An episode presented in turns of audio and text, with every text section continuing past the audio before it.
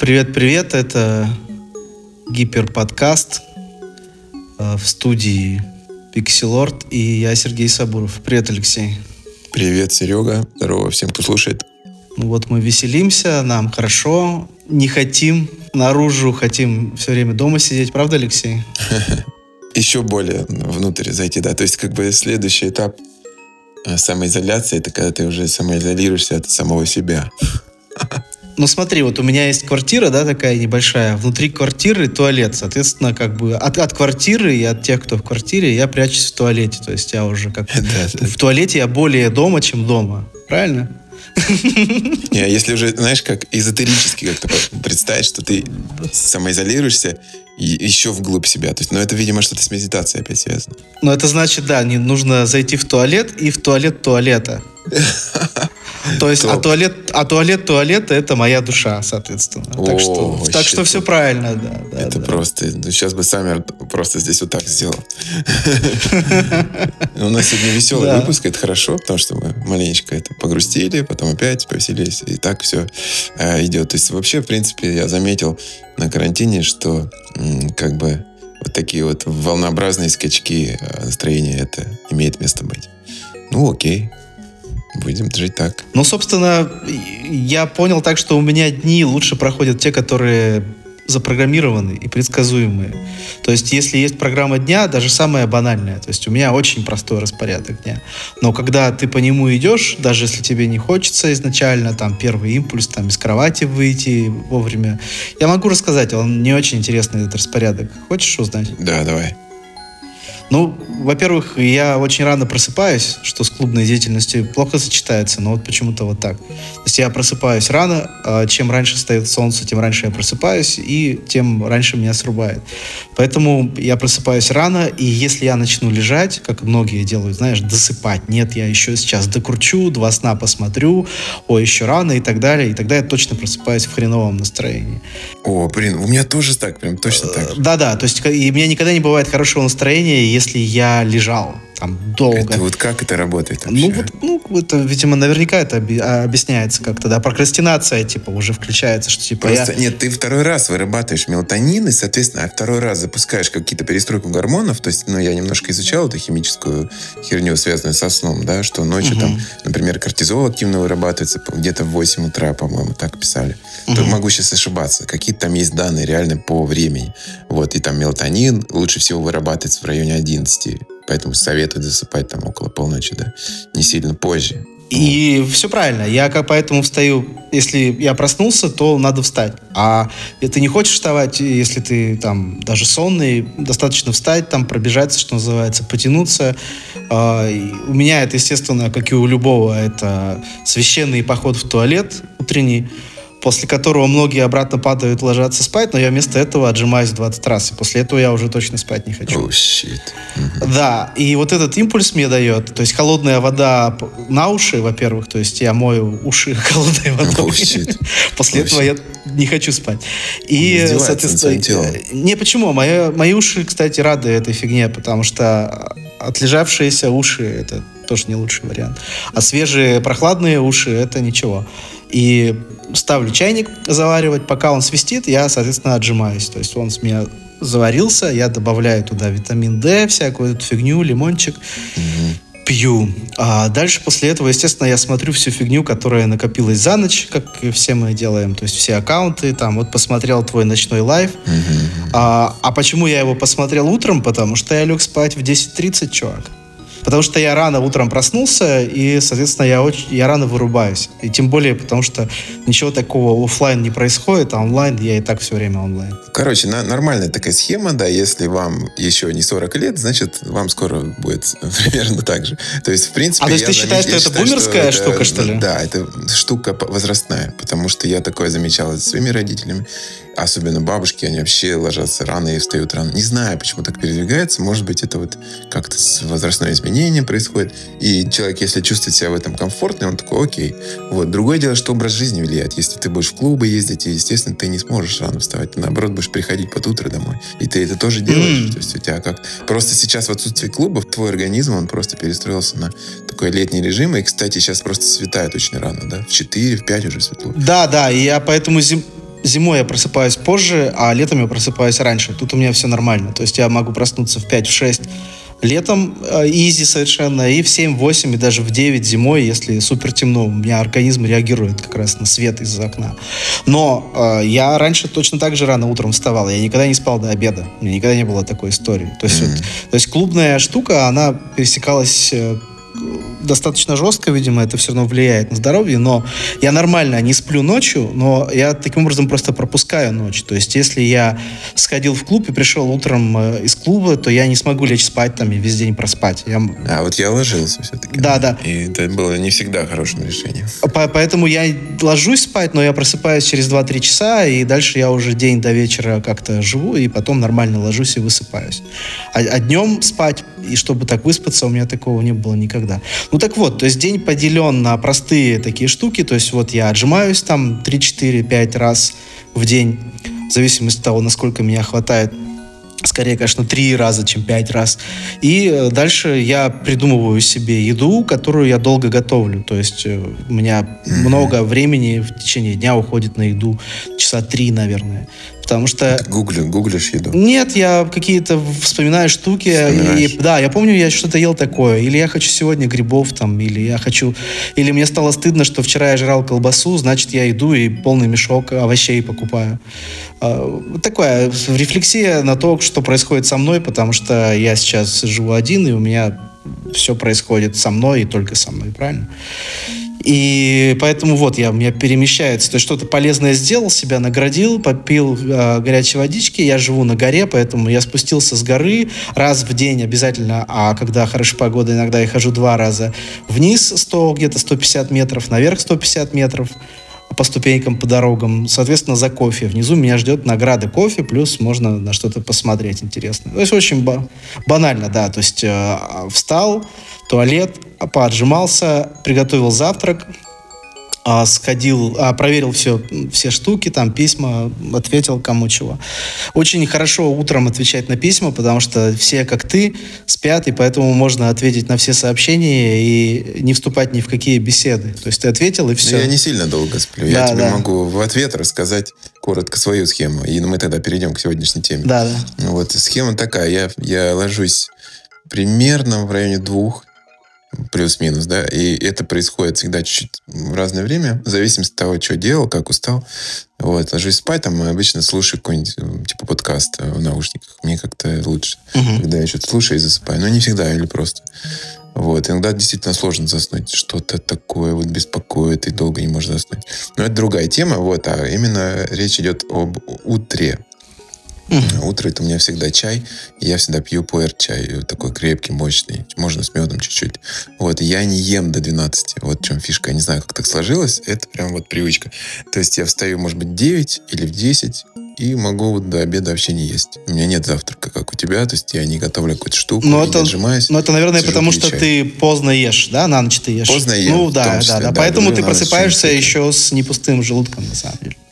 Да, я стараюсь, чтобы а, еда максимально там доделала свои дела, и я захотел прям есть. То есть, в принципе, всем рекомендую интервалы делать. Это сейчас реально полезная тема, уже доказано, что ну, не надо часто есть. Это какая-то странная старая тема, ешьте пять раз в день, чтобы похудеть. Это не так. Не-не-не-не, но там пять раз в день там ты ешь не по, не по барану, что называется, за каждый Это присест. так, да, но люди в итоге едят по барану. То есть я читал исследование, что почему эта схема не работает. Потому что человек перестает следить чтобы это не было по барану.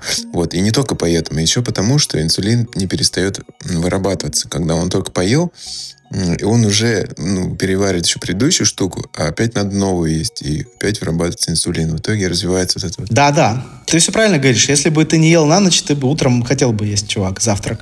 То есть тут, да-да. Ну да, да. Поэтому это автоматически такое ночное голодание. В целом дело, дело полезное. Короче, мы уже много знаем о здоровье, потому что приходится там со своим телом каждый день разбираться в нашем возрасте. Вот. И, и главное вовремя его еще кормить классной информацией, музыкой. Вот об этом мы сегодня и поговорим, как обычно. У нас все-таки музыкальный подкаст, но да. как бы разные темы мы захватываем по ходу дела. Вот. Сегодня, сегодняшняя тема. Мы хотим рассказать вообще про наши путешествия за 10 лет эм, существования моего проекта и лейбла, наверное, чуть больше даже. Э, лейбла это лет 15, да? Ну, как диджей я ездил э, уже лет 17 где-то примерно лет. Ну, путешествовал я всю жизнь. То есть, как только я научился выезжать из города сам без мамы и папы, я прям с удовольствием. Но то, чего нам не хватает, наверное, поездок, потому что, то есть мы не просто такой музыкальный лейбл, да, который выпускает музыку, мы всегда были выступающие. Ну, не все, конечно, из нас, ну, допустим, я и ты, я думаю, грех жаловаться, выступали очень часто. И много где. И э, организация выступлений наполовину, а в последнее время там даже почти на 100% занимались мы сами. И туры, и поездки, и, соответственно, чем больше ты этим занимаешься, тем, ну, если прет тебя и нравится твой музон другим людям, тем больше этого всего происходит. И прямо вот э, было видно, как у нас это происходит. Сначала, значит, мы э, были просто на букинге каких-то других промоутеров, клубов и так далее. Это очень зависит, естественно, от хайпа, там, от текущей волны. И поэтому в какой-то момент очень выступающий артист перестает выступать, например. Вот 10 лет назад, например, я знаю, что ты и Саша 813 постоянно вы выступали за границей. То есть вы выступали за границей гораздо чаще, чем в России. У вас был зарубежный букинг, у вас были гиги выступления в Европе. 11, 12, 13 год вы ездили туда постоянно, каждый месяц. Я помню. Угу. Ну да, какой-то был фокус внимания, может быть, конкретно на мне, на Саше тоже и на некоторых других чуваков. И... Ну, не на лейбле точно, да, это были конкре- конкретно конкрет, вы, да. Конкретно, да. да после да, каких-то да, определенных да. релизов, после вот такого, знаешь, немножко бума внимания к вот этой новой битс музыки, и в том числе из России, типа, а у нас же еще есть Россия, и вот там есть конкретно Pixelord 813, и еще там парочку людей, и типа окей. И вот оказалось так, что мы, э, ну лично я про себя могу только сказать, я не помню, как там у Саши все было устроено, но у меня появился агент, который один работал, сколько я знаю, но у меня было там парочка агентов, вот, один очень успешный, а второй оказался, наоборот, ни хрена не успешный. И, то есть, вот, то есть, такая полярная, типа, э, фигня случилась. Полярный опыт. Да, это был такой период, Потом такое определенное было затишье, поскольку у нас было переосмысление как лейбла, у нас появились какие-то свои фишки и проекты. И где-то в районе 2014 года мы стали прям заниматься сами нашим букингом конкретно. У нас э, первый американский тур, он же единственный, да, который, э, в который мы съездили в 2014 году. Э, он строился вокруг определенного интереса американских промоутеров, то есть этим занимался я. Э, уже от лейбла Гиперболоид мы построили этот тур, выступили в Нью-Йорке, там в Лос-Анджелесе, Сан-Диего, Сиэтле. Чикаго, нет, мы не выступали, мы просто там были. В общем, в общем, да, да. Ну, в общем, там было где-то порядка 10 выступлений. Интересно получилось у нас. И после этого а, я как будто подсел просто на что-то. Мне стало интересно заниматься этим, потому что а, ты этим занимаешься для своих друзей и для себя, и это уже как будто прямо вот конкретно твое дело. И где-то начиная с 2014 года а, Гиперболоид превратился еще и в букинг-агентство для друзей, для тех, артистов, которые у нас выпускаются, которые с нами общаются, и при помощи которых, собственно, мы ездили из города в город, а, соответственно, чтобы наши ребята из того или иного города вместе с нами смогли выступить, потому что на то время ну, мало кто мог похвастаться большим количеством выступлений на нашей сцене, в нашем так, секторе. Слушай, а давай, может быть, расскажем про США немножко. Может быть, просто кому-то интересно будет, да и сами вспомним, что там было, какие интересные события случились. Коротко. В целом, хотелось бы, да, про Китай больше, но раз уж мы упомянули тур США, это такое необычное очень для нас было событие. И мы там сколько жили? Недели Месяц, наверное. Я недели две, а вы месяц. Мы месяц, да, жили там. Такая была авантюра, естественно, потому что кто выступает и турит, тот знает, что получить разрешение на работу в Штатах это дело непростое. Стоит дорого и делается долго. Вот, и поэтому у нас бюджет всех наших выступлений, он не позволял нам подавать прямо на разрешение работать, потому, тем более там, когда ты подаешь, нужно чтобы все клубы подтвердили твои выступления. Ну, в общем, там очень серьезная работа на самом деле. И стоит очень дорого, реально дорого. Тысячи там долларов стоят вот эти вот разрешения. И мы решили дерзко поступить, поскольку все ребята выступали в основном по туристическим визам в Европе. Ну и там обычно на это не очень внимание обращают. Вот. А США выдавали бизнес-визы, и, в принципе, по ним ты приезжаешь, но если они тебя там нагуглят и найдут, что ты выступаешь, тебя могут прямо на границе развернуть, и больше ты туда на протяжении следующих пяти лет, по-моему, вообще не сможешь вернуться. Поэтому мы такие прямо законспирировались. Ты помнишь, что мы сделали? Ну да, да. Мы что-то там покупали оборудование на месте мы оставили оборудование в России, чтобы да. в случае проверки на границе у нас не обнаружили диджейские железки и не спросили. Но по факту всем было пофигу. Ну, потому что на всякий случай, да. Да, да, мы перестраховались, потому что нам, ну, у нас есть знакомые, которых разворачивали на границе, которые букировали себе гиги, приезжали по бизнес-визе, а у них не было разрешения на работу, и их полили, что они приехали выступать. Причем там, ну, там серьезно палят, там, то есть смотрят смотрят в Фейсбуке твое артистическое имя, а если оно еще совпадает с твоим настоящим именем, то вообще тебя прочекать нефиг делать. Но по большому счету э, тебя могут, вернее, мы говорим о состоянии дел в 2014 году, как там сейчас проверяют, мы вообще без понятия. По большому делу всем было на нас наплевать там, то есть э, мы не такого прямо супер большого профиля, то есть не Мадонна приехала, да, и поэтому мы прошли совершенно без проблем. Но оборудование пришлось покупать. К счастью, у вас очень легкий сетап. Ты с чем выступаешь вот в таких турах обычно? Вот это как раз был Novation Launchpad. И мы его купили где-то в США. Вот. А, Са- а Саша использовал э, сэмплер SP404 Роланд. Да, вот он, их, он один, по-моему, привез и один купил. Да, да. Что-то такое. Да.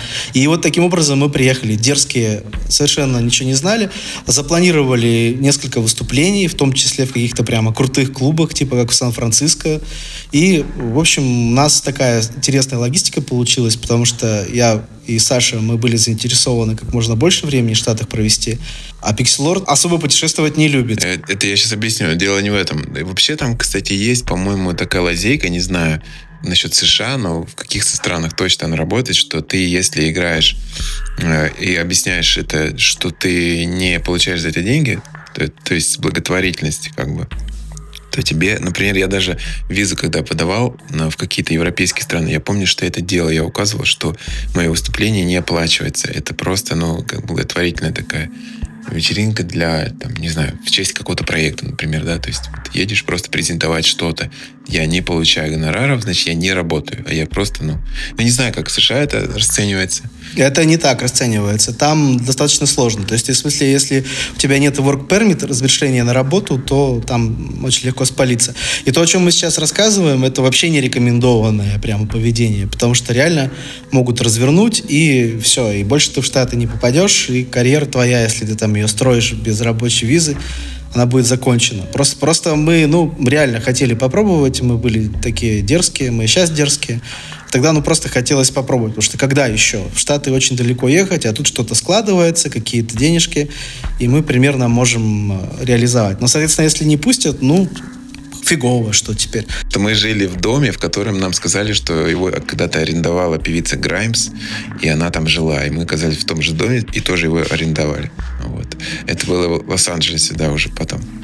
Вот такие воспоминания. Ну, кстати, прикольная такая тема. Может быть, это как обман, я не знаю. Ну, вроде как владелец сказал, что здесь когда-то. Вот. Это не супер важно, но вот так было.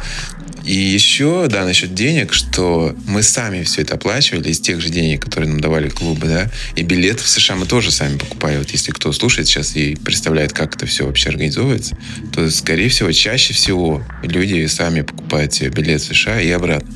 А внутри уже тоже они получают какие-то деньги, которые они тратят на снятие квартир или отелей. Но мы снимали дома и квартиры. Было удобнее и так дешевле.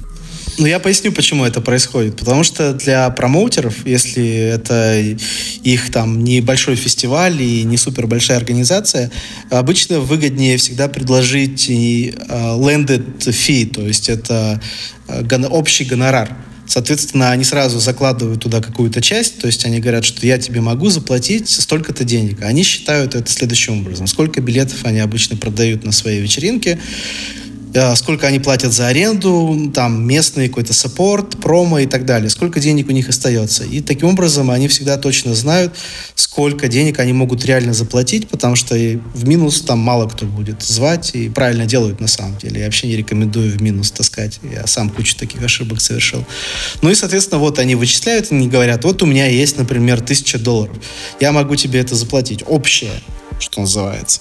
Ну и из нее, соответственно, ты сам уже распоряжаешься, сколько ты потратишь денег там на налоги, сколько денег на билеты э, и так далее. То есть это дальше уже твоя задача. Для промоутера это довольно просто. На самом деле для путешествующих музыкантов это тоже окей, потому что ты сразу знаешь, сколько у тебя на все есть денег, и ты из них себе можешь там построить. Другое дело, что мы, естественно, любили неплохо похавать, жили в приличных местах, то есть не в хостелах, потому что когда группы уезжают в тур, там, если это не суперзвезды, то нифига они так комфортно не ездят, как мы обычно ездим в гиперболоте. То есть это все четко, логистика считается, все живут в хостелах, там, знаешь, вся группа в одной комнате, может быть, кроме вокалиста. Все ездят на передвижном тазике, там, на микроавтобусе из города в город. Да, у них расходы еще больше, так как людей больше. Нас было как раз людей столько, сколько в группе. То есть у нас была группа людей, нас было трое, и у нас как бы ну, вот так. Поэтому у нас были расходы все вот как у группы, но при этом мы снимали дома, мы снимали там лофты. В общем, мы не жили в хостелах ни разу вообще, это точно. И у каждого был свой угол там или комната. Поэтому мы достаточно люксово ездили. И именно по этой причине, кстати, в основном мы потратили все на себя, потому что мы себя особо ни в чем не ограничивали. Ну, а Штаты, естественно, это дорогая страна. Вот, и значит, мы э, прилетели в Нью-Йорк. Сначала с Сашей, а затем ты прилетел через несколько дней, а мы за это время уже успели слетать в Теннесси, Нэшвилл город, потом взять там машину на прокат и уехать э, в Кентаки, город Лексингтон, где Саша выступил, но я был на разогреве, и это был какой-то прямо супер набитый бар-клуб, то есть там свои промоутеры, и там все очень круто прошло, а про город Лексингтон я вообще ничего не знал, и до сих пор ничего не знаю. Америка гигантская страна, там живет в два раза больше людей, чем в России там много дорог, много больших городов, и поэтому мы, естественно, только небольшую часть затеяли. Вообще маршрут был очень интересный, то есть мы прилетели в Нью-Йорк, затем взяли машину на прокат, уехали, погоди, стоп, нет, на самолете уехали, улетели в Нэшвилл, там взяли машину на прокат, из Нэшвилля поехали в Кентаки, через, значит, затем из Кентаки мы уехали в Вашингтон, просто хотелось посмотреть на Вашингтон, Д.С., там Белый дом, все. А, и оттуда мы приехали обратно в Нью-Йорк, и потом вот ты прилетел, мы тебя встретили. И, соответственно, там первое выступление всей команды состоялось, но второе выступление в туре. А, собственно, в Бруклине клуб Ферботтен, по-моему, назывался. Такой достаточно большой клуб. Да, Бруклин вообще класс. Я не знаю, в Нью-Йорке немного где был, но как раз вспомнил, что мы потом гуляли э, утром по этому городу, и там были классные такие граффити везде. И ну, такой, не знаю, может быть, многие не любят это место там, да, это считается, наверное, какой-то такой а, определенно неблагополучный район или что-то такое. Он когда-то был таким. Там уже все давно джентрифицировано, а, да. да. Окей. Но я все равно это почувствовал, что это такое, знаешь, такое немножко гетто в хорошем смысле. Типа, мне такого класс, здесь так уютненько. Это не такое, знаешь, как центр там Нью-Йорка, а вот это все куча зданий. Это все-таки более chill place. Да, при этом больше жести я видел все-таки в центре Нью-Йорка в Манхэттене, там, с сумасшедшими, бездомными. А в нашем районе, который вроде бы такой грязненький из граффити, но при этом видно, что люди там реально живут. Они все отовсюду понаехавшие, что называется, там, любого цвета кожи, любой национальности. Хорошо все прямо перемешаны, и поэтому было видно, что уже нормально, норм вполне.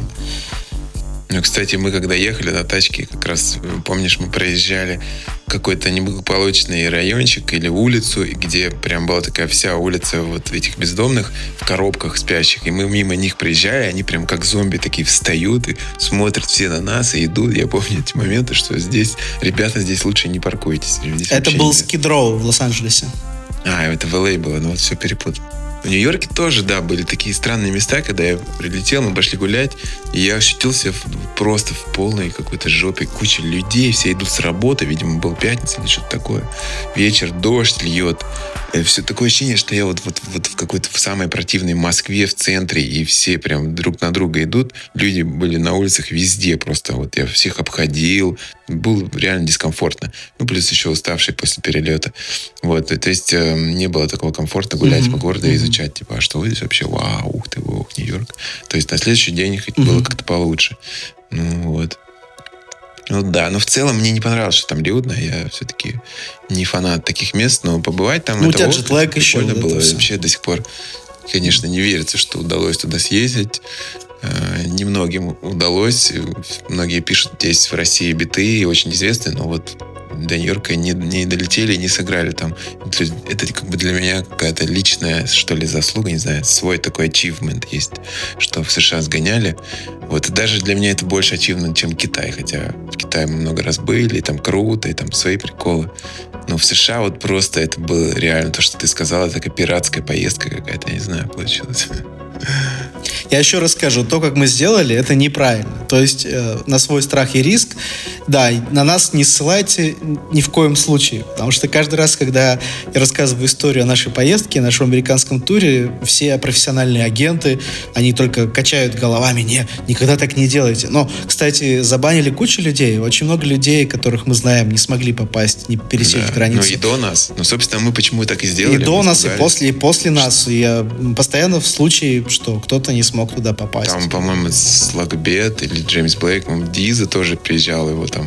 Даже из Великобритании, из Евросоюза там не всегда можно да, попасть, если тебя спалят, что ты выступаешь, или у тебя тур да, объявлен. Да, да. Ты Именно так и все артист, и делали да, раньше, да. что типа оно до какого-то момента работало, а потом они стали более известными, ну вот из нашей бейс-тусовки, да. Я mm-hmm. не помню, кто конкретно, ну, вот Слогобеда точно завернули, но вообще очень много людей. Я сейчас не Кто-то из этой тусовки, да. Их всех заворачивали на определенное время. То есть тебе еще дают какой-то бан там на три года, скажем. То есть три года ты уже не можешь езжать, пока ты там не исправишься, условно говоря. Потом можешь какую-то подать повторную э, визу. Ну, да. типа, хочу да. въехать, я исправился, вот мое разрешение работу. То есть нам просто повезло, что нас не забанили. Мы таким русским пиратским способом побывали в США. Неизвестно, когда мы туда теперь поедем. Да. Визы кончились. Вот, да, и сейчас вообще да. все поменялось в мире. Ну да, в целом поездка была крутая, да. То есть мы прожили в общей сложности, но ты, Леха, где-то около трех недель был там, насколько я помню. А мы с Сашей в общей сложности шесть недель, то есть почти полтора месяца. И, естественно, нифига не дешевая страна, особенно в Нью-Йорке вообще жесть, в Лос-Анджелесе тоже очень дорого. И, но бензин даже дешевле, чем у нас, и поэтому на машине ездишь, в мотелях останавливаешься, мотели классные там, в принципе, в основном. Да, реально, если вы поедете, берите тачку, не бойтесь. Но главное, что соблюдать правила и очень обязательно слушаться всех полицейских. У нас был такой случай, когда нас на, как раз на переезде от Нью-Йорк до Чикаго нас остановил полицейский. Он долго ехал за нами, мигал фарами. А девушка Саша, которая везла нас на машине, она почему-то не увидела, что он сзади мигает ей. И в итоге там он даже, по-моему, включил сирену, чуть-чуть пикнул. Мы такие остановились.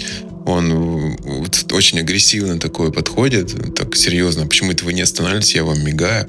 А, мы пытаемся объяснять, у некоторых из нас не очень с английским. И он спрашивает, а почему вы так плохо знаете английский? Вы вообще приехали, как вы хотите общаться здесь? И он в конце прям, Серега потом ответил ему, типа, чувак, ну все, так, так, так, объяснил, куда мы едем, что происходит на хорошем английском. Чувак немного смягчился и такой сказал в конце, что, ребят, учите английский, вы что, охренели, приехали в США, тут не знаете. Я помню, что мы реально испугались, ну а что будет сейчас, куда-нибудь отвезут нас и проверить, что мы еще и выступающие, понимаешь?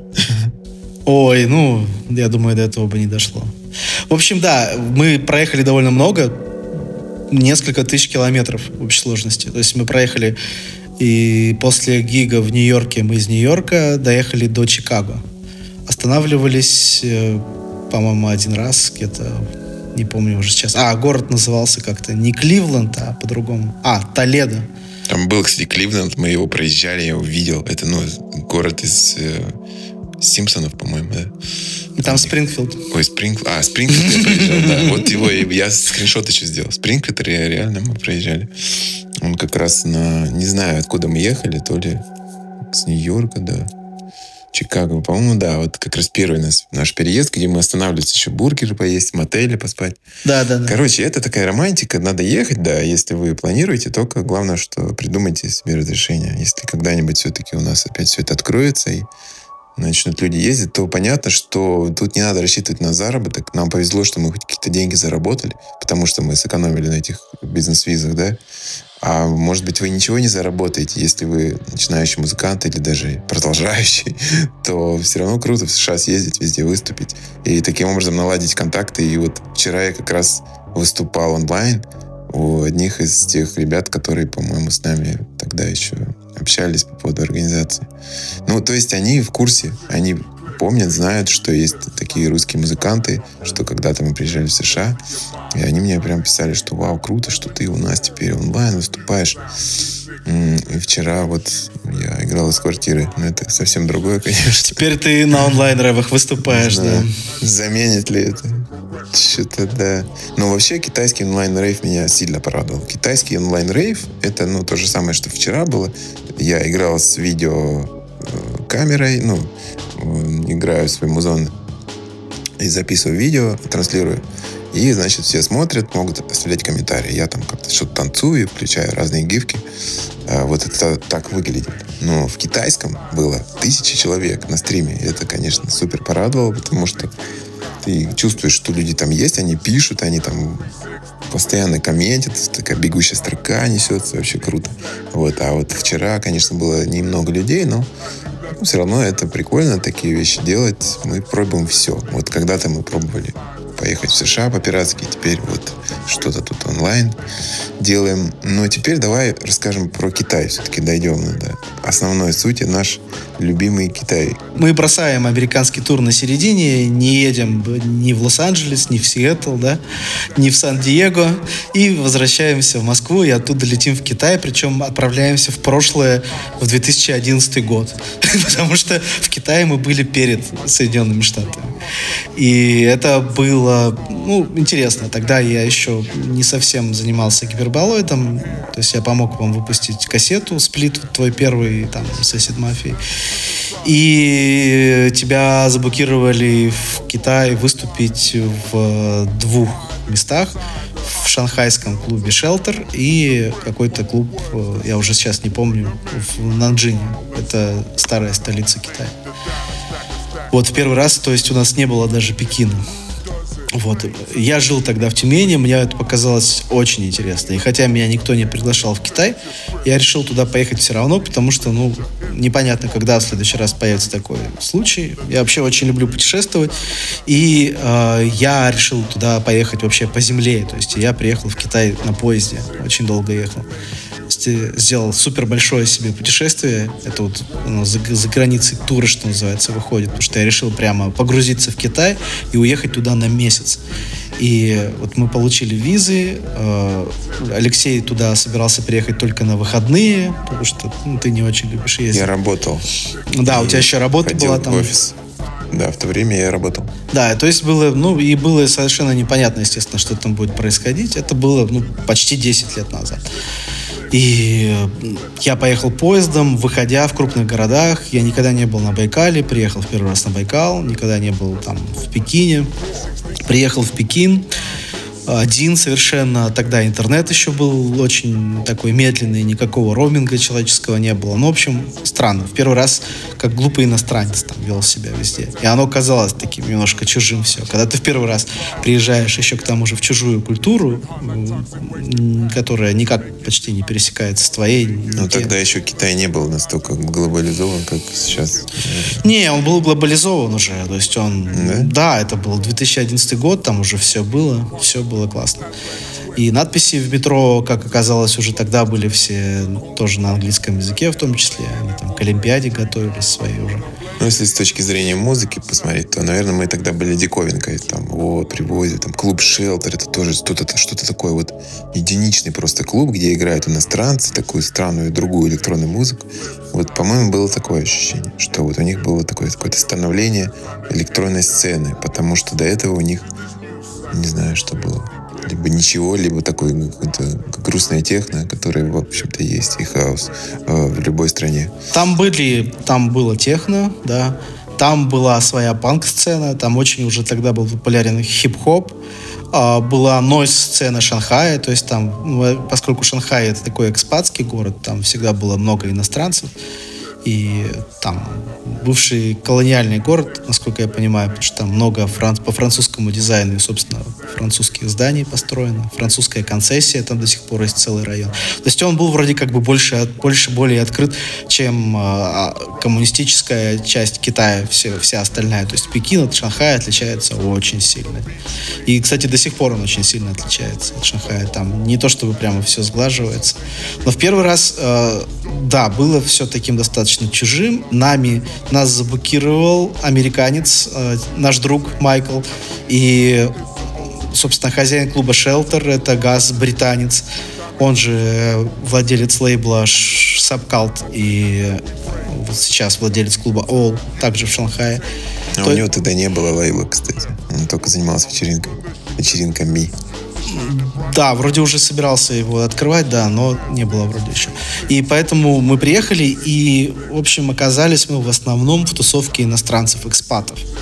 То есть э, китайцы там были не в большинстве точно. То есть там, наверное, это изначально походило на сцену, которую себе оформили там э, экспаты иностранцы, потому что в основном китайская население, молодежь в том числе, она не очень интересовалась зарубежной культурой, не потому что нафиг она им не нужна, а потому что там достаточно сложно получить доступ к информации. И, то есть тебе нужно прямо хотеть инфу получить. Во-первых, языковой барьер, то есть там надо знать английский язык, хотя бы чуть-чуть, да, чтобы шариться в зарубежном инете. Во-вторых, естественно, firewall, то есть там затруднен доступ, э, цензура. И поэтому понятно, что через вот эти вот пласты информации они пробивались не сразу.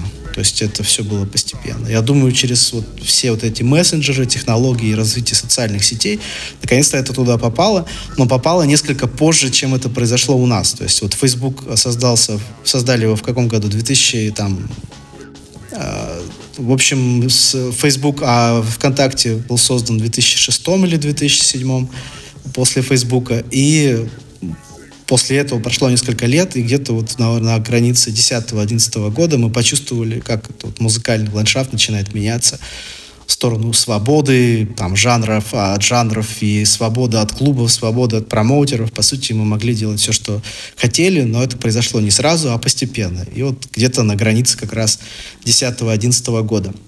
В Китае тогда это еще не произошло. Это произошло чуть-чуть позже. Ну, вот, потому что вот там было определенные такие дополнительные фильтры информации стояли.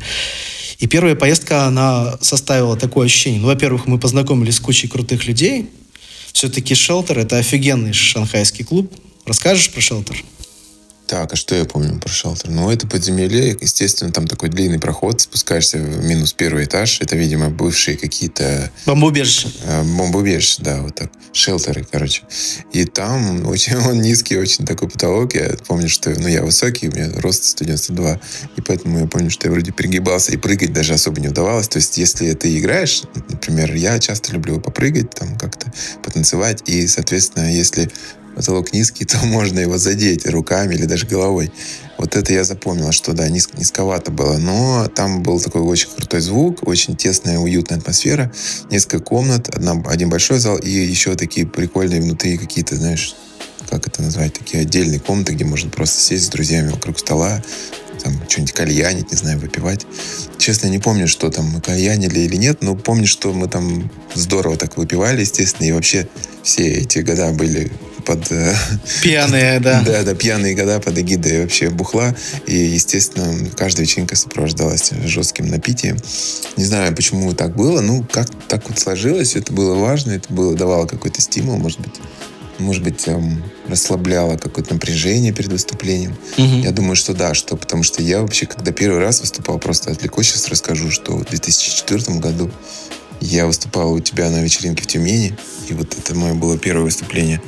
И потом у Гарина я выступал на вот здесь в Москве на Абракадабре. И тогда, конечно же, я выпивал перед выступлением, потому что я очень нервничал, что ну, надо выйти на сцену, там куча людей, что-то танцевать, mm-hmm. что-то крутить, играть. И действительно помогала выпивка. Вот, и это продолжалось и в Китае, и в США.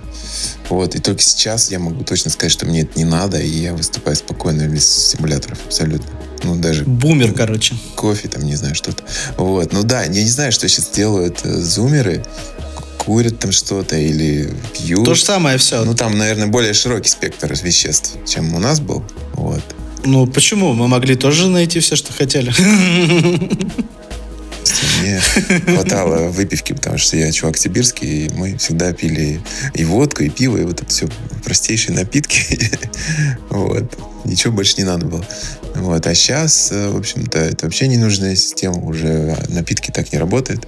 Ну, это я отвлекся. Вот. А в Китае, в этом клубе, ну, что еще сказать? Ну, не знаю, классное место. Просто вот э, такое, знаешь, оазис чего-то другого, другой культуры и музыки среди Китая. И там и были, кстати, китайцы. Я помню, что я их прям подмечал. Они очень сильно любили напиваться. Я помню, да, что очень сильно пьяные были прям падающие китайцы. Когда, например, ты играл.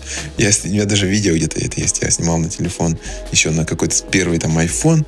Я снимал, как просто они там рубятся под той сет и падают, там кого-то выводят. То есть китайцы тогда, не знаю насчет сейчас, они очень любили э, набухаться хорошенько. Ну там больше дело не в том, что они много бухают, а в том, том, что у них восприимчивость к алкоголю а, да ладно. у, азиат, у азиатов выше, да, да. Они, они меньше пьют, и их больше выстегивает, да, да, это факт прямо интересный. Вот, ну это как бы такой был стопудовый клубный experience. А на следующий день мы поехали в Нанджин. А Нанджин это уже такой сто процентов китайский город. И там иностранцев уже не так много. А которые были иностранцы, с теми у нас был ино... иностранный опыт, скажем так. То есть у нас э, выступал э, Пикселорд Нанджине в клубе. И, соответственно, там также было много экспатов, китайцев. Но там были экспаты более дикие, да, то есть у них были разовые вечеринки с такой музыкой, а, пост, а, пост, а такой сцены в Наджине как не было, так, по-моему, и нет до сих пор, поэтому твое выступление там было в диковинку. И во время твоего сета ко мне подошла девушка, из какой страны, угадай, у кого, как ты думаешь, Алексей, у кого э, могут возникнуть проблемы с тобой. С музыкой. С твоей музыкой. И, да. и, и с твоей музыкой. А из какой страны э, скорее будет чувак или девушка, которая будет против твоего музла? Из Америки или, или из, из нашей с тобой страны, из, Я из думаю, России? это от людей, конечно, зависит, но в целом, да, это такая наша русская фишка. Может быть, какая еще может быть? Эта дама была из России. Она пришла из России такая и сказала, я живу здесь, в Нанджине, уже несколько лет, я тут все знаю, ваша музыка говно. А, я никогда не слышала ваше имя, следовательно, вы шарлатаны, и непонятно, зачем вы сюда приехали. Это раз. Во-вторых, во время прямого выступления. Во-вторых, она сказала, что мой человек находится в топ-100 DJ Pro.ru, там, или как этот сайт называется, про про DJ, да, .ru. Он находится в топ-100, он очень популярный, у него с собой сейчас диски, он сейчас встанет, и он исправит ситуацию. И, а, соответственно, промоутер стоит рядом со мной, он думает, что, ну, раз ко мне подошли соотечественники, то нам есть о чем поговорить. Он говорит, мне, мне говорит, и в голову бы не пришло, что, ну, как бы свои, в кавычках, да, на своих же приехали побычить там за несколько тысяч километров. Я говорю, ну, вообще, я как русский вообще не удивлен ни разу. Потому что у нас, у нас пнуть, пнуть ближайшего под жопу у нас это прямо нормально. Это, это прям нас преследует. Это было, не знаю, наверное, важный какой-то элемент, может быть, в нашей творческой вот деятельности и карьере. Потому что на первом же выступлении у тебя в Тюмени кричали там, типа, что это говно, выключи музон. Помнишь, как все это было? Да, да, да, да. Ну, видишь, все, все, все, все, время вопреки, да, чему-то. Этого только сейчас нету. И ко мне подходил чувак, он выключил мне все пульты, музыка выключилась. Это было в Москве тоже. И он сказал, типа, чувак, ты скучно играешь. Типа, поэтому я тебе нажал все кнопки и выключил твой пульт. Вот, то есть это всегда бывает только у нас в России. И не видела я особо такого, да, ни в какой стране. Все очень уважительно относятся, никто не лезет к тому, кто играет. Там принято уважать более-менее, да, артистов все-таки.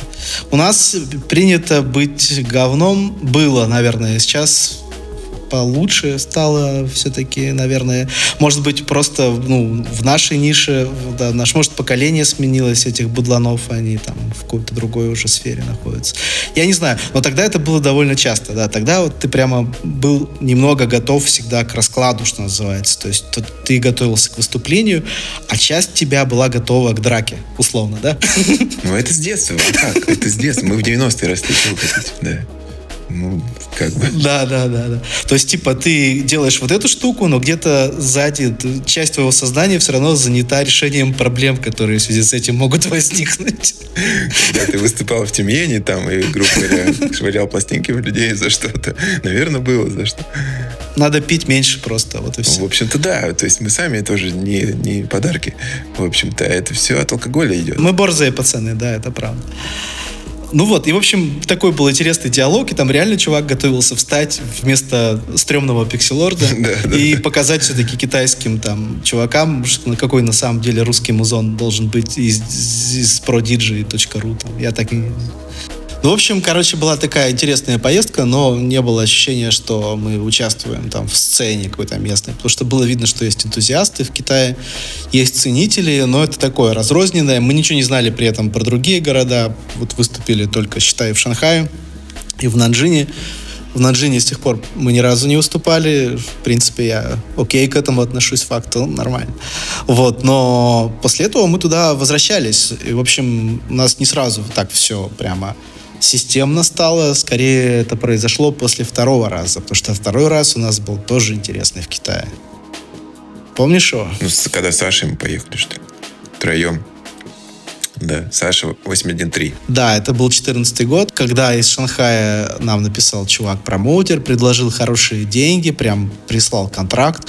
Мы заключили контракт, он предложил несколько выступлений, и, в принципе, это выглядело как какая-то стопудовая классная штука, что мы должны за две недели выступить там в шести э, клубах. В общем, классные условия. Естественно, мы согласились. Все было прикольно достаточно. Там на бумаге, и то, как мы общались. И... Как же мы к Михаилу ездили до этого, разве нет? Нет, это был он организатор, наш чувак Сиджей. Mm-hmm. К Майклу мы ездили, ты ездил первый раз, он был организатор первого тура, ко второму туру он не имел отношения. Угу. Ну да, то есть Майкл это наш друг из Китая, от которого вот, в общем-то, все и зависит. Ну, в общем, второй, да, второй тур, ну, тогда мы не были так близко еще с ним знакомы, мы подружились постепенно. Вот, кстати, в том числе благодаря вот этому второму туру. Потому что, потому что сначала, ну вот наш чувак, он занимается букингом, через него все идет, там у него какие-то свои договоренности и так далее. И, в принципе, сначала все было окей. Мы приехали, поседлились, сами что, в принципе, окей, потому что, ну, как всегда, нам предложили вот этот landed fee, то есть общую сумму, общий гонорар, и с него мы уже сами свой бюджет планировали. Это нормально. Следовательно, у нас должно было... А, нет, мы поехали второй раз в Нанджин. Собственно, вот наша была вторая поездка в Нанджин. В хороший клуб, кстати говоря. В этот раз мы приехали. И то есть, э, ну, нормальный чувак, такой хиппи образа жизни хиповатого. Таких, таких мы встречаем часто. Сам из Штатов тоже, не китаец. От китайцев, кстати, таких раскладов мы никогда не получали, о которых мы сейчас расскажем. Что, что произошло? Этот товарищ, значит, мы едем, выступаем в этот Наджин, вечеринка проходит, ну, как бы не то чтобы биток, ну, нормально. То есть там половина клуба, в целом все окей. Чувак наш как-то сильно чем-то накидался или что да, сильно устал, что-то с ним произошло, и я такой говорю, ну, что у нас там, все нормально? Да, все нормально. Гонорар? Да, гонорар. Окей, потом, потом. Ну и все. И потом устал. на следующий день он говорит, что мне организаторы не дали денег за ваше выступление. Я, говорит, с ним сейчас связываюсь, но у нас большая проблема. И, но, и при этом, говорит, нам все, надо срочно там ехать э, туда-сюда, нам нужно срочно уезжать в Шанхай. А, там у него какие-то были проблемы с мероприятием, вторым, собственно, на котором мы должны были выступать. Мы уже почувствовали, что дело что-то как-то пахнет керосином. Вот. И у меня был прямой контакт с этого хозяина клуба в Наджине, я ему написал, я говорю, как же так, чувак, что же ты нам не заплатил-то? Он говорит, как я не заплатил? Я этому чуваку, вашему промоутеру, всю сумму отдал. Я говорю, а, а, а сколько ты отдал? Мне просто было интересно. И, во-первых, выяснилось, что он взял за нас в два раза больше сумму, что, чем обещал нам. То есть он наварился... Ну, как агент, в принципе, имеет право на заработок, естественно. Но, но когда чувак там на 50% задирает цену, то есть там условно там тысячу, а он сказал две тысячи, да, то уже довольно странно. Так вот, он нам даже этой половины дать не может, оказывается. И сколько мы его не спрашивали, он сливался и прямо отказывался отвечать на вопросы. Это было супер мутно. И потом мы уперлись. Кстати, мы ни до, ни после никогда так себя не вели, правда ведь? Мы отказались от выступления в Шанхае пока он э, не заплатит деньги. И он э, отменил одно выступление, сказал, что оно не состоится, следовательно, гонорар разгорел, по его мнению. На второе он хотел, чтобы мы пришли выступить, тоже без гонорара, и якобы деньги будут после того, как мы выступим. Но уже принципиально Саша сказал, что Саша 8113, что он не пойдет, и я его поддерживаю здесь. И у чувака то ли не было денег, то ли у него вообще весь тур развалился. Я не, до сих пор не знаю, что до конца произошло, потому что мы не пошли выступать, мы не получили никаких денег от него. И э, Леха улетел домой, ты улетел, собственно. Ну, да, я и собирался вроде улететь. Да-да, в минус попали и очень неприятный опыт. И мы еще при этом остались э, с Сашей в Китае, потому что у нас еще должно было состояться два или три выступления. Но при этом мы, естественно, не знали, состоятся они или нет, потому что все шло через этого промоутера, который уже, значит, нас опрокинул с одной вечеринкой, нас со второй, вторую просто отменил, и все гарантии, там, все договорные какие-то штуки, они все посыпались крахом, вместо этого он нас просто, типа, умоляет прийти выступить, и э, главное, чтобы мы выступили, а он уж там с этим разберется, но мы не стали. Вот как бы благодаря этому, в том числе, э, мы возвращаемся в Китай постоянно, теперь почему? Потому что я после того, как этот тур развалился, смог познакомиться со всеми хозяевами и промоутерами клубов. А, благодаря Майклу, собственно, вот как раз Майкл, а, наш друг, хозяин клубов Дада, он нам помог с контактами клубов, мы связались с промоутерами напрямую, они вообще были не в курсе, они думали, что мы приезжаем, все в порядке, а от нашего промоутера они ничего не слышали уже несколько недель. То есть он прямо с горизонта упал, пропал везде, это вообще была какая-то конспирологическая хрень. Космонавт, короче.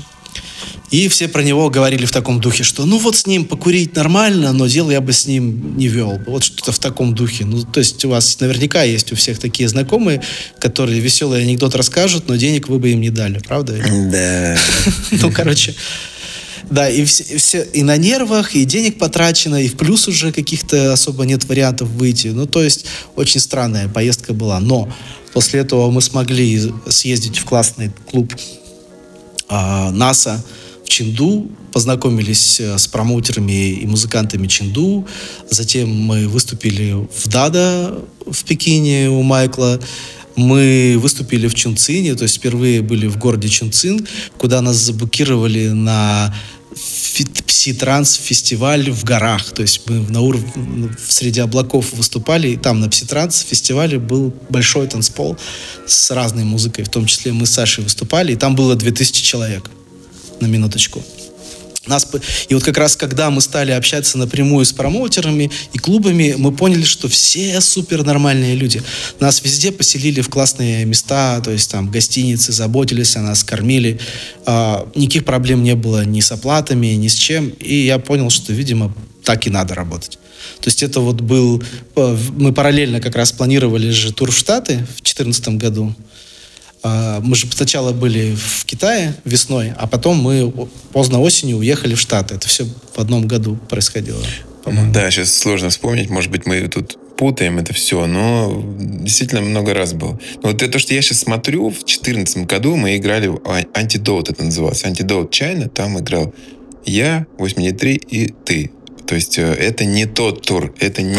А, это я да, сейчас рассказываю про третий второй тур. тур был нормальный, без вот этого китка.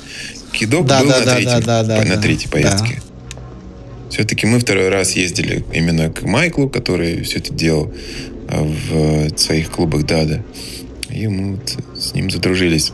Ага. После первой поездки. Все, да, ты правильно все подметил. В 2014 году мы как раз подружились, выступили в Даде. Дада, значит, это был все еще шелтер в Шанхае, а в Пекине это был клуб Дада. Это был очень крутой клуб, там много всего происходит классного, и в принципе все, кто летит в Азию в тур выступать, они готовы и хотят выступать в этих клубах.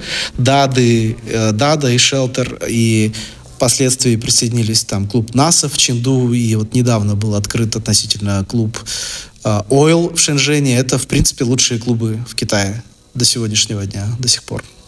Да, ну и, в общем, там эта история закончилась тем, что этот чувак написал на Фейсбуке большущий пост про меня, про то, как я его кинул. То есть он повернул эту всю историю в свою сторону. Что я его кинул, и что он никому не советует с нами работать. Потом мне стали писать его друзья, что если я приеду еще раз в Шанхай, то они меня там, типа, ты узнаешь, почему не надо ездить в Шанхай. И ничего из этого, естественно, не произошло. Никогда мы про этого чувака больше не услышали. А после того, как мы стали работать с Майклом, и, и после того, как я начал наши туры планировать самостоятельно, все стало окей, нормально. И вот уже после этого, там, где-то там 16, 17, 18, 19 год мы туда ездили все чаще и чаще, все больше наших ребят выступало, и практически всегда было классно. И вот прямо в эти дни, кстати говоря, вот прямо сегодня, мы должны были быть с Пикселордом в Китае, на самом да, деле. Да, вот поэтому мы все вспомнили, погрустили немножко. И, может быть, еще поедем. Да, приглашали очень хороший тур, предложили во всех лучших клубах как раз. Мы бы встретили всех наших друзей, побывали бы во всех наших любимых городах, но... Вот да, fucking коронавирус, fuck you. Еще раз мы это все озвучим. Сегодня у нас fuck you. Вот у нас сегодня это все два раза fuck you. Да. Первый, первый мы говорим, естественно, вирусу, а второй мы говорим тем, кто во время выступлений подкатывает к музыкантам с, лев, с левыми разговорами. С любыми, да, разговорами. Кроме, с любыми, да. Кроме тех, что ты прекрасный музыкант, пожалуйста, играй дольше. Не-не-не, даже с этими разговорами не, не, подх, не подходите. Спасибо, мы благодарны. Да. У нас было много всяких поездок, и мы ездили много где. И, наверное, под конец э, поделимся опять же, музыкой любимой, наверное. Во-первых, у нас вышел сборник ИСа, называется. Он посвящен отчасти изоляции, потому что ну, сейчас сложно не посвящать тому, что происходит с тобой. И э, неплохо сборник очень зашел. Мы его сделали очень оперативно. Послушайте его все на этом сборнике. Классные треки Раумской, Пикселорда, там Фамицу, Макс Дальхаус, много-много, 12 треков. И я считаю, что, да, особенно с учетом того, что мы его так быстро собрали, буквально за неделю мы его приготовили, он получился круто. Там нет проходных треков, все дали хорошие треки, и вообще виден общий уровень, он очень высокий. То есть сейчас даже вот трек, который люди отдали на сборник, а лучшие треки же принято оставлять на сольные релизы, то есть если этот трек, с этим треком они так легко расстались, то какие же у них треки, которые они не дали и готовят на свой альбом, потому что сборник очень хороший и треки реально очень классные.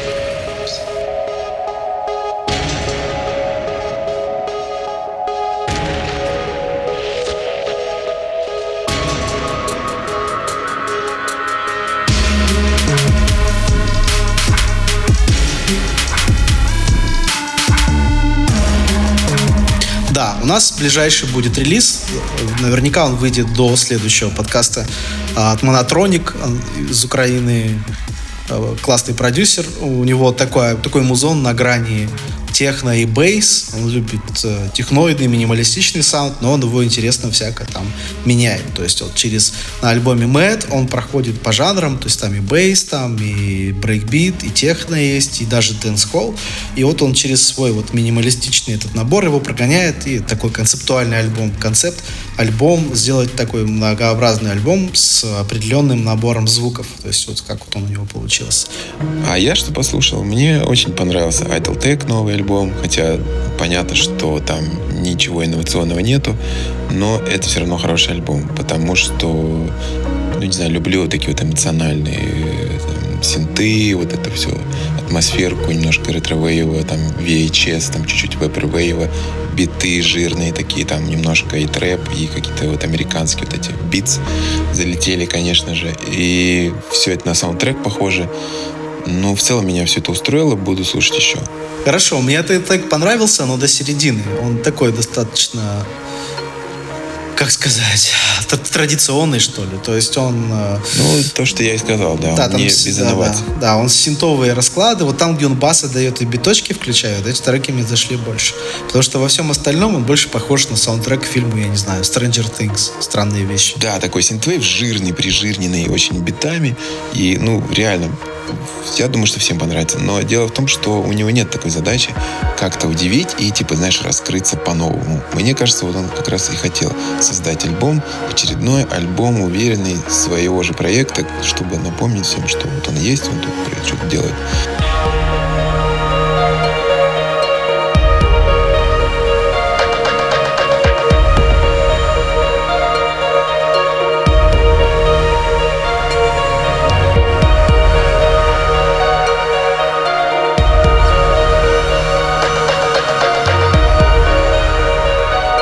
Да, но мне нравится вот новый сборник Activia Bands.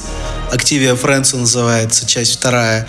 Activia Bands из Слогобед, собственно, владелец. Э, он такой, ну, как спутник э, отчасти другого известного лейбла PC Music, да. То есть они знакомы, не то чтобы они прямо полноценно друг друга продолжали, но если PC Music это вот такая ироничная поп-музыка, которая полностью в fashion там и поп-продакцию, да, продакшн перебралась, то Слогобед, он еще более шуточный. То есть у него прямо гармошка и матрешка в его музоне. То есть у него многие треки и оформление, и, собственно, то, как он свой альбом промоутирует, это на грани шутки всегда.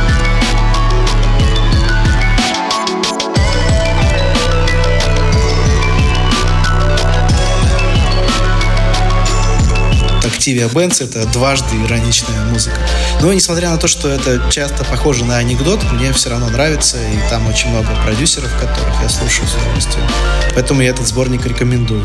Там Иглу Гост, кстати, там э, Дичь из Беларуси, там Сэмюэл Орган, там Лайт, э, там э, в общем, много известных имен. Тагвидо, кстати, тоже там. Тагвидо вообще везде. Ну да, вот это как раз антипод Айтелтека, что в том смысле, что Айтелтек, он такой весь серьезный, немножко грустный, там про все вот это вот космическую, как сказать, dystopian future, вот это все. А Слага Бет и его тусовка это такие ребята, которые вышли стрельнуть сигаретку и тут же написали трек с кепочкой так вот на бикрень. Ну, примерно, словно так. Да, но при этом они очень крутые музыканты все. То есть это не просто чувак вышел там из бацла, не, не умея. да, это профессионалы, которые немного да, да. дурачатся. Это вот в таком плане. Даже если на него Инстаграм зайти, он постоянно дурачится в фотках. Это мне нравится. В этом есть прикол, да. То есть это вот его образ. А так другой чувак совсем. И мы другие. Это нормально, все разные. Вот, еще заценил э, Deep Sky Objects. Это проект и промо, и какого-то второго его друга. Я, честно, не помню сейчас. В общем, это такой beats music, но такой выровненный.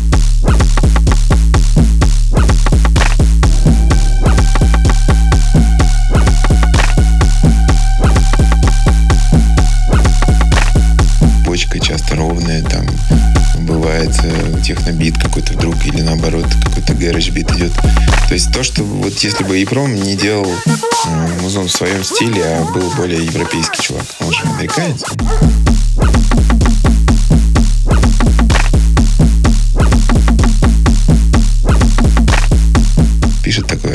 Американскую вот эту вот размашистую дисторшн музыку, где биты там скачут друг на друге, и все это вот так качаешь головой сразу, как будто вот рэп убрали, а биты остались, и немного еще все это дисторшном примазали.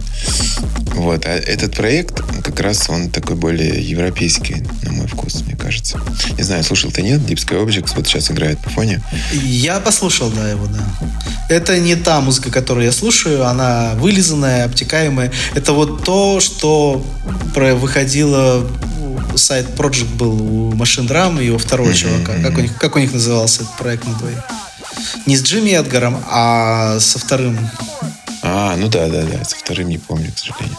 Да, да. И вот он такой был вроде бы интересно, слышно, что классно продюсеры классные, вылизанный звук, бу-пу-пу, более лайтовый саунд такой, ну... Я такое не слушаю обычно.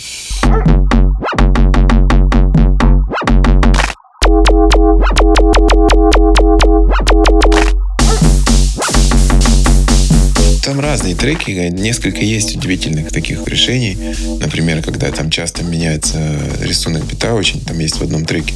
Но в целом, да, там, конечно, больше таких, э, знаешь, типа такой отсылки в э, вот как раз десятые года, когда был Гэриш везде, когда на фоне Бьюрила куча такого дабстепа легкого появилась, и вот это примерно туда куда-то.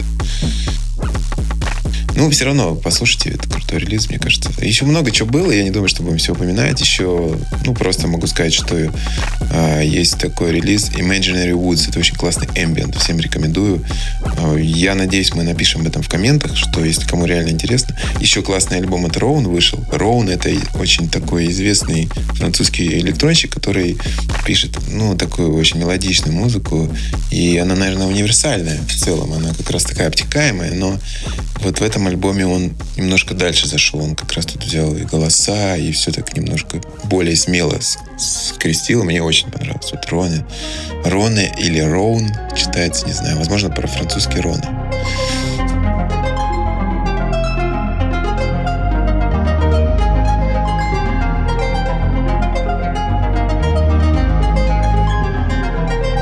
Я заметил, что ты более лайтовый такой музон, более легкий слушаешь. Ну, в целом, я не слушаю, да, где... Я не слушаю часто то, где там прям из меня делают котлету и просто там выжимают все соки и удивляют каждый раз. Не очень. Потому что я это могу играть и слушать в клубе. А в основном-то я сейчас дома нахожусь, и как и все. И, в общем-то, дома хочется слушать то, что обтекает, обволакивает, мелодии, какие-то, ну, может быть, эмоции хочется, да. Я люблю такое. Мэтью Дэвид, кстати, очень крутой чувак. Это супер эмбит. Да, у меня в плейлисте в основном все типа эмбита. Гладчи, новый какой-то релиз выпустил. Ну, Гладчи, кстати, нифига не эмбиент. Там как раз э, жесткий, бодрый музон. Такой. Вот, вот он меня почему-то зашел. То есть, вот он, у меня крутой, вот так вот. Вот, Дипская общество, Гладчи и тут же куча эмбиента. Вот, в общем-то, у тебя я могу еще посоветовать э, недавний сплит Зурка с тепла и Моа Пилар. Вот там мне понравилось, как пытаются подобную музыку обсуждать в паблике, где, ну, скажем, я не хочу никак там обзывать этих людей, это обычные нормальные люди. О, да, обычные нормальные люди. Ну да. А, как, как они реагируют на музыку, которая там у нас принято почему-то через унижение как-то это объяснить, да, людей. Вот. Набор звуков. Да, ну можно написать набор звуков, а можно написать, что авторы мудаки, понимаешь? Вот это два, это два разных подхода все-таки. Так вот. Оба неприятные, да, кстати, но, но в целом, да. Да, ну там, где тебе скажут, что звук не зашел или релиз не понравился, это одно. А там, где пытаются якобы проанализировать через твое творчество там всю твою жизнь, вот это определенный вид мудаков. И их очень много. Это, это интернет-тролли. Это, это да, это просто VIP. Это VIP мудаки, потому что на самом деле, даже когда пишут, что... Это нормально. Ну, как-то не очень, это все странно то, в принципе, это тоже не очень окей, потому что везде уже даже этого не пишут. То есть какие-то там э, те же самые американцы, они просто пройдут мимо. Это не понравился релиз, окей. Зачем писать об этом? Не, они любят это обсирать. Просто как бы там, где больше просмотров и там больше где комментариев, ты обязательно увидишь все возможные комментарии. В принципе, понятно, Но... почему это происходит. Потому что ленты так сейчас устроены, что все это попадает в твою ленту Инстаграма или там чего-нибудь, не знаю, ВКонтакте, Фейсбук. И ты такой, слушаешь, это, естественно, тебе не подходит, потому что ну, каким-то образом реклама сработала на тебя, да, и ты, наверное, такой, блин, what the fuck, надо написать, что за хрень мне подсунули, это вообще музыка, нет? И начал, человек пишет.